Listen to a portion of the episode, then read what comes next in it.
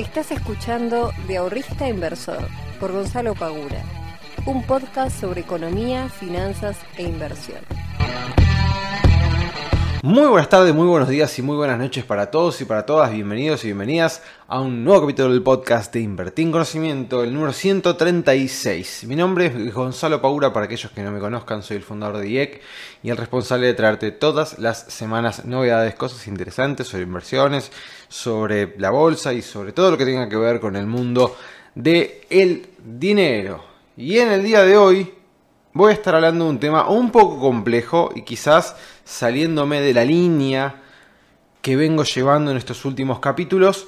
Hoy voy a meterme un poco en el mundo de las opciones financieras, dado que se vienen las elecciones ahora en las PASO este domingo y esto nos abre algunas posibilidades eh, al momento de invertir si estamos pretendiendo o buscando mercados volátiles dentro de nuestro mercado local. Así que hoy voy a estar hablando un poquito sobre eso. Como siempre agradecerles a todos aquellos que vienen siguiendo este podcast hace un montón y a aquellos nuevos darles la bienvenida, que sepan que en los comentarios de cada uno de los capítulos van a encontrar enlaces en los cuales pueden conocernos un poquito más, pueden conocer la academia, ver una clase gratuita que grabé, eh, leer un ebook, un, un ebook, un de CDRs que escribí hace este, no sé, unos meses que les va a venir bárbaro si quieren empezar a invertir en este tipo de activos. Así que todo eso lo van a encontrar en el comentario de este podcast. Eh, gente, se vienen las elecciones. Ayer tuvimos un, un este, ¿cómo se llama? Un agujazo bajista en el mercado de las criptomonedas porque eh, se dio a conocer que la SEC que es quien regula el mercado norteamericano, eh, planea supuestamente demandar a Coinbase, que es un este, exchange y que también tiene su propia wallet, em, por los préstamos en criptomonedas que hacen. Recordemos que Coinbase salió a cotizar a la bolsa eh, norteamericana hace no mucho tiempo, hace creo que, no sé si dos o tres meses, una cosa por el estilo, no más. Em, y ahora aparece esta noticia de que la SEC planea hacer esta, esta demanda contra Coinbase por los préstamos que hace en criptomonedas. Em, y esto, bueno, evidentemente provocó pánico generalizado en el mercado cripto que hizo caer a Bitcoin desde los 51 que estaba en ese momento, si no me equivoco, 51-52, hasta los 42.000. O sea, hizo perder a, a Bitcoin 10.000 dólares en nada, en minutos que después, bueno, se empezó a recuperar de a poco eh, hasta llegar a los 47, pero bueno, eh, todavía sigue, digamos, ese, ese miedo y si nos fijamos en todos los gráficos de la gran mayoría de las criptomonedas, bueno, tenemos el mismo agujazo, ¿no? O sea, esa caída abrupta en muy poco tiempo que luego recupera y ahora todavía están bollando ahí sin saber muy bien qué hacer. Em, calculo que habrá tenido también mucho que ver Siempre cuando vemos este tipo de caídas tan importantes, tengamos en cuenta que el mundo de las criptomonedas es un mercado altamente apalancado por muchos operadores, sobre todo aquellos que hacen trading. Em, y este apalancamiento hace que muchos de ellos tengan también obviamente puestos sus eh, respectivos stop loss. Que cuando se dan este tipo de bajas tan fuertes, todos esos stop loss empiezan a saltar como si fuese un efecto dominó. O sea, se empiezan a romper todos esos stops, empiezan a salir órdenes de venta, la oferta se vuelve descomunal y eso provoca que el precio siga cayendo, siga cayendo, siga cayendo y siga cayendo. Obviamente que esto en los mercados eh, comunes y corrientes, vamos a llamarle, eh, también sucede, pero bueno, como generalmente no se dan bajas tan abruptas del 20% en una tarde, en unos minutos, eh, digamos que los márgenes de stop generalmente no están eh, no, es tan fácil, digamos, que empiecen a saltar un montón de stop loss de muchos operadores de, bolsa. En el mercado este, de criptomonedas, como aparte es un mercado muy chico, ustedes, cuando yo digo mercado muy chico, si bien mueve un montón de dinero, o sea, mueve una cantidad de plata enorme, eh, pero pensemos que para lo que son los mercados de Estados Unidos, etcétera, sigue siendo todavía un mercado muy nuevo al cual muchas personas todavía lo miran desde afuera, que no le gusta o no se animan o lo que fuere, por lo cual tiene una capacidad todavía de crecimiento fenomenal y sigue siendo todavía algo bastante, bastante novedoso, si bien ya tiene algunos años dentro de lo que es el mercado. Em, por eso también es, digamos, bastante fácil, si se quiere, para las ballenas, esas personas que tienen mucho dinero, manipular eh, este tipo de, de, mercados a su favor, ¿no? Obviamente. Así que bueno, la noticia que desencadenó el quilombo fue evidentemente esta, la de Coinbase, que tuvo este problema con la... Va, que supuestamente va a tener este problema con la SEC, que lo va a demandar por los préstamos de criptomonedas. La verdad es que eh, no, no estuve profundizando demasiado más en el, en el asunto, pero entiendo que eso generó pánico obviamente entre los operadores, sobre todo en aquellos que estén eh, haciendo trading en Coinbase, que es, es, digamos un exchange que tiene bastante movimiento de dinero. Así que bueno, nada, ahí ya tenemos una de las noticias por las cuales eh, que encima se da en consonancia con eh, El Salvador este, haciendo efectivo el tema de Bitcoin como, como moneda de uso este, legal. Así que, no sé, ahí hay que ver si hay alguna mano negra que está haciendo de las suyas. Pero bueno, eso ya son especulaciones que no tienen sentido. Lo que sabemos es que cayó. Aquellos que tengan liquidez y quieran comprar más barato, pueden hacerlo ahora. Si no, pueden esperar un poquito más a ver qué es lo que sucede. Si recorta un toque más, este, a ver si, cede, si cede este, este momento de pánico y sigue su camino para eh, arriba. Dicho esto, el mercado norteamericano y el mercado argentino están cayendo hoy un poco, un poco más fuerte el mercado argentino, pero bueno, ambos están cayendo. Este, pero no, no le veo demasiada, eh, demasiada preocupación a ninguna de las dos cuestiones, sobre todo el mercado norteamericano. El mercado argentino va a estar obviamente muy condicionado con lo que pueda llegar a pasar este domingo. Sobre todo, más que quién gane, sino es más por la diferencia de puntos que saque entre un partido y otro. Tengamos en cuenta que estos son las pasos, no es algo definitorio. Entonces, este, me parece que acá lo que se va a ver mmm, va a ser más que nada la brecha entre uno y otro, más que otra cuestión. Pero bueno, eso ya este, es una, este, una opinión mía. Ahora, ¿cómo nosotros podemos aprovechar y ya metiéndonos en el tema de lleno del día de hoy con las opciones financieras? ¿Cómo nosotros podemos aprovechar mercados de volatilidad? Y este tema me viene a colación porque hoy justo uno de los chicos de la comunidad, eh, Juan, que si estás escuchando esto te mando un abrazo, compartió esta estrategia que voy a estar explicando ahora, que es muy interesante, que nos da la posibilidad de aprovechar tanto una baja muy fuerte del precio de la acción como una suba muy fuerte en el precio de la acción. Para aquellos que no sepan qué son las opciones financieras, las opciones financieras son un derivado financiero y se lo llama así porque justamente derivan de un activo subyacente. En este caso son acciones, es decir, hay una acción, ¿sí? que es el activo principal y este activo es algo que está, como si, vamos a decir, como si desprendiéramos de una parte de la acción, ¿sí? se llama opción financiera que lo que hace es darnos el derecho a nosotros los compradores de estas opciones a poder comprar en un momento futuro estos, estas acciones a un precio determinado. Suena medio chino, es medio complicado de explicar y es medio complicado de entender a la primera, pero bueno, eh, no me voy a meter demasiado de lleno en esto porque aparte es medio complicado explicarlo desde atrás de un micrófono sin que pueda mostrar un gráfico o números o algo por el estilo. Pero para que lo puedan comprender de, este, de una manera totalmente simple, vamos a poner el ejemplo de un auto. ¿sí? Ustedes quieren comprar su primer 0 kilómetro, que vale 2 millones de pesos. ¿Ok?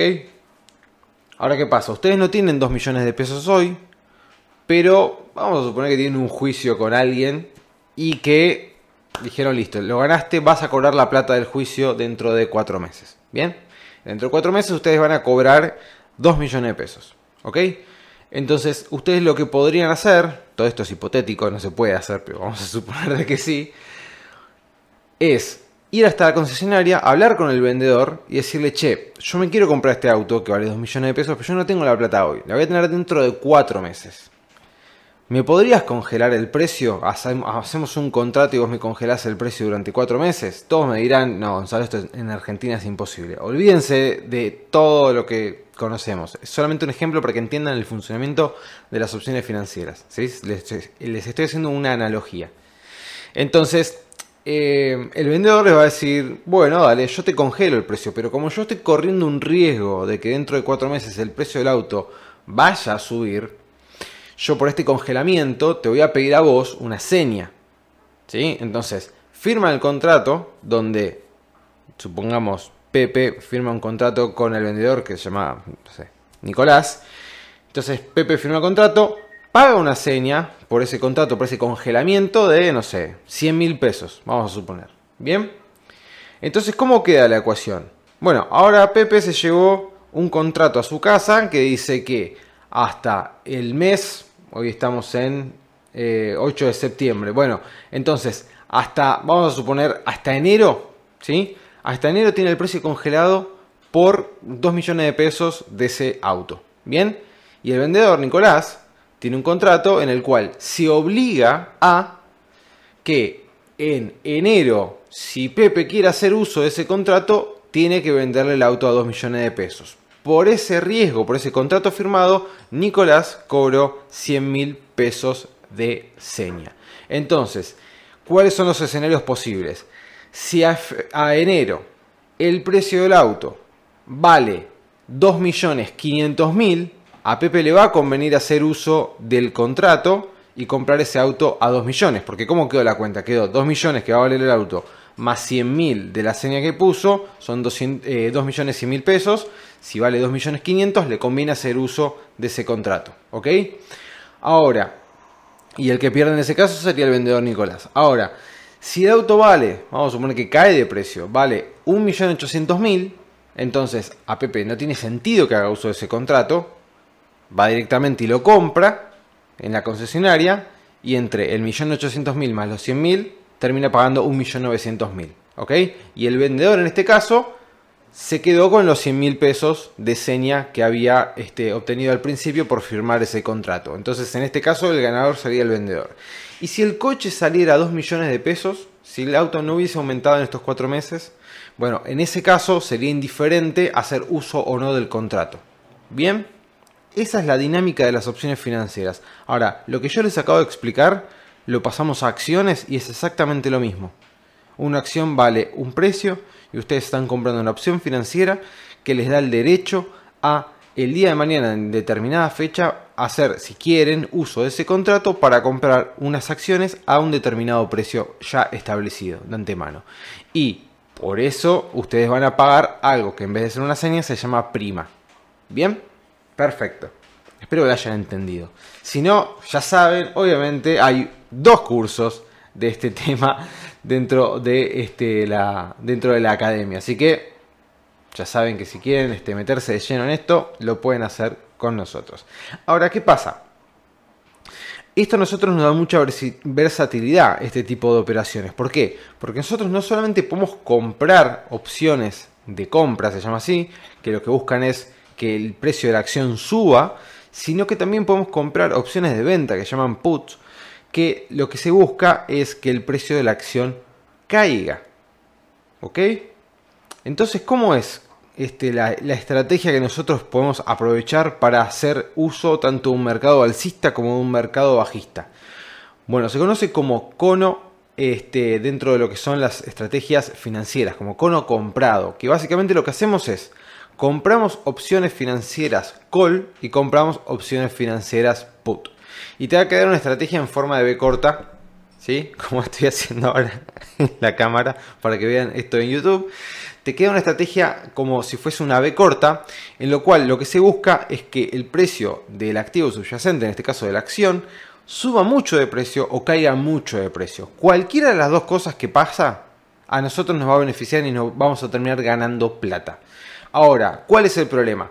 Si dentro del movimiento del precio de la acción queda dentro de un rango determinado, nosotros vamos a perder lo que pagamos. Entonces, ¿cómo funciona esto? Vamos a pasarlo a números para que se entienda bien y para esto voy a tomar el ejemplo que hizo acá este mi querido Juan que hace 400 millones de años que está, creo que eso es uno de los Juan, si me estás escuchando, creo que eso es uno de los primeros que se metió en la academia, ya este va a ser mucho mucho tiempo que, que estás Así que les voy a, contar cómo quedó la, estrategia que armó acá nuestro querido Juan. Vamos a pasarlo a números, así lo pueden entender bien y se entiende este, correctamente.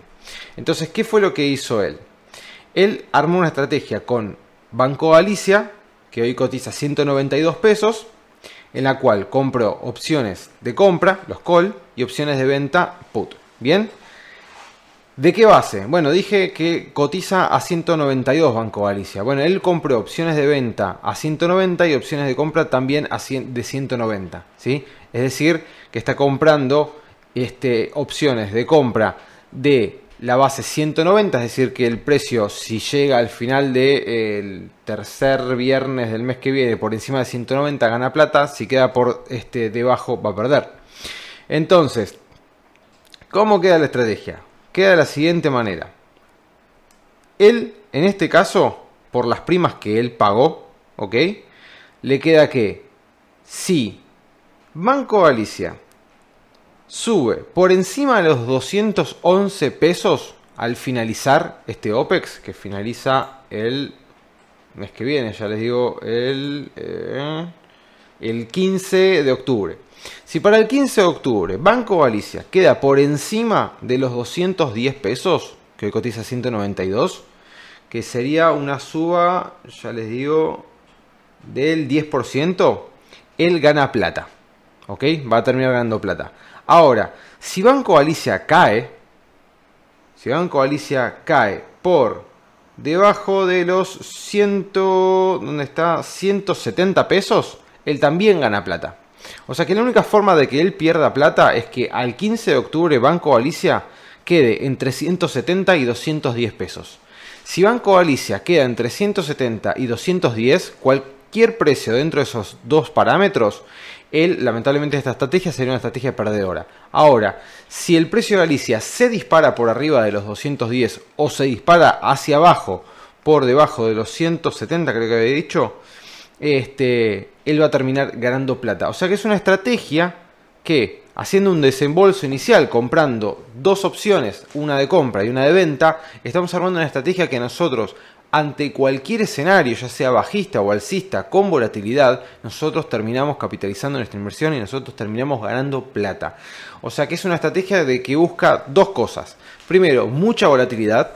Y segundo, movimiento de, de precios rápido y fuerte. Ahora, si pasa al contrario, si la volatilidad cae y el precio este, se mueve dentro de un rango, o sea, lateraliza dentro de un rango durante esos días hasta el 15 del mes que viene, que falta más de un mes, si dentro de este mes que falta hasta que se venzan estas opciones, eh, se mueve dentro de ese rango, es, termina siendo una estrategia perdedora. Pero cualquiera de los dos, otros dos escenarios termina siendo una estrategia, una estrategia perdón, ganadora. Entonces, una estrategia, por ejemplo, como esta, se llama cono comprado, que son estrategias con opciones financieras que son más complejas, yo lo sé, y seguramente algunos de ustedes me deben estar odiando porque no deben estar entendiendo bien que estoy explicando. Eh, pero quiero que sepan que existen estrategias con opciones financieras que a nosotros nos permiten aprovechar y capitalizar cualquier movimiento de mercado. En este caso estoy dando un ejemplo, porque justo hoy lo compartió Juan, de una estrategia de volatilidad que en contextos en los cuales tenemos de frente una elección es muy interesante armarlo porque realmente se puede llegar a dar un movimiento muy fuerte tanto a la suba como a la baja de las acciones y nosotros nos estamos haciendo de un rédito gracias a cualquiera de estos dos escenarios. Ahora, ustedes me dirán, pero si yo considero que el día de mañana hay un mercado eh, lateral o un mercado que no va a tener mucha volatilidad o yo no sé muy bien para dónde puede llegar ir el precio. ¿Existen estrategias para eso? Sí, existen. Hay muchas estrategias que se pueden hacer con opciones financieras. En este caso lo, estamos hablando con Banco Galicia, pero sepan que, por ejemplo, aquellos que sean operadores con criptomonedas, por ejemplo en Binance, también pueden utilizar opciones financieras para armar este tipo de estrategias con Bitcoin, con Ethereum o con la criptomoneda que Binance ofrezca opciones financieras. ¿ok? Entonces esto no solamente corre para lo que es el mercado local, sino que también se puede hacer para lo que es el mercado de criptos obviamente que tiene otras volatilidades, obviamente que hay que tener otros tipos de recaudos y obviamente que estas estrategias tampoco es para aquellas personas que quieran hacer inversiones moderadas. Claramente esto es súper, súper agresivo y estamos buscando rendimientos rápidos, fuertes y grandes e importantes. Estamos buscando grandes rentabilidades en muy, muy poco tiempo.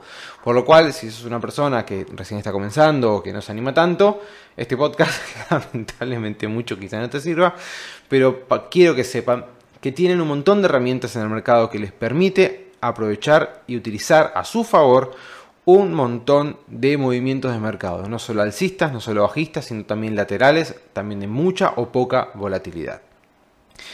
Gente, espero que se haya entendido algo de lo que traté de explicarles en el día de hoy. Yo sé que fue bastante más engorroso de lo que generalmente son mis podcasts y quizás hasta un poco menos, eh, no sé, hasta un poco menos descriptivo, pero bueno, espero que lo hayan comprendido y por lo menos que se hayan llevado la, la idea de que tienen mucha versatilidad al momento de invertir y poder aprovechar cualquier movimiento de mercado.